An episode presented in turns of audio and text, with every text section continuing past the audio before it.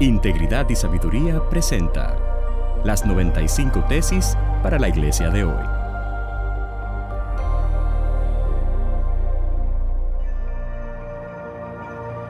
Tesis número 21 para la iglesia latinoamericana de hoy.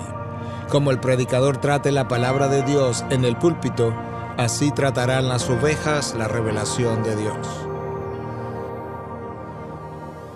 Cuando leemos las escrituras, es impresionante cómo el apóstol Pablo se dirige a los creyentes en la iglesia de Tesalónica y cómo él los aplaude y les dice que ellos recibieron la palabra de Dios como lo que realmente es, no como la palabra de los hombres, sino como la palabra de Dios. Eso hizo de esa iglesia una iglesia modelo, una iglesia que Pablo habló todo el tiempo de cómo se habían constituido en ejemplo para iglesia en Acaya y en Macedonia y aún mucho más allá.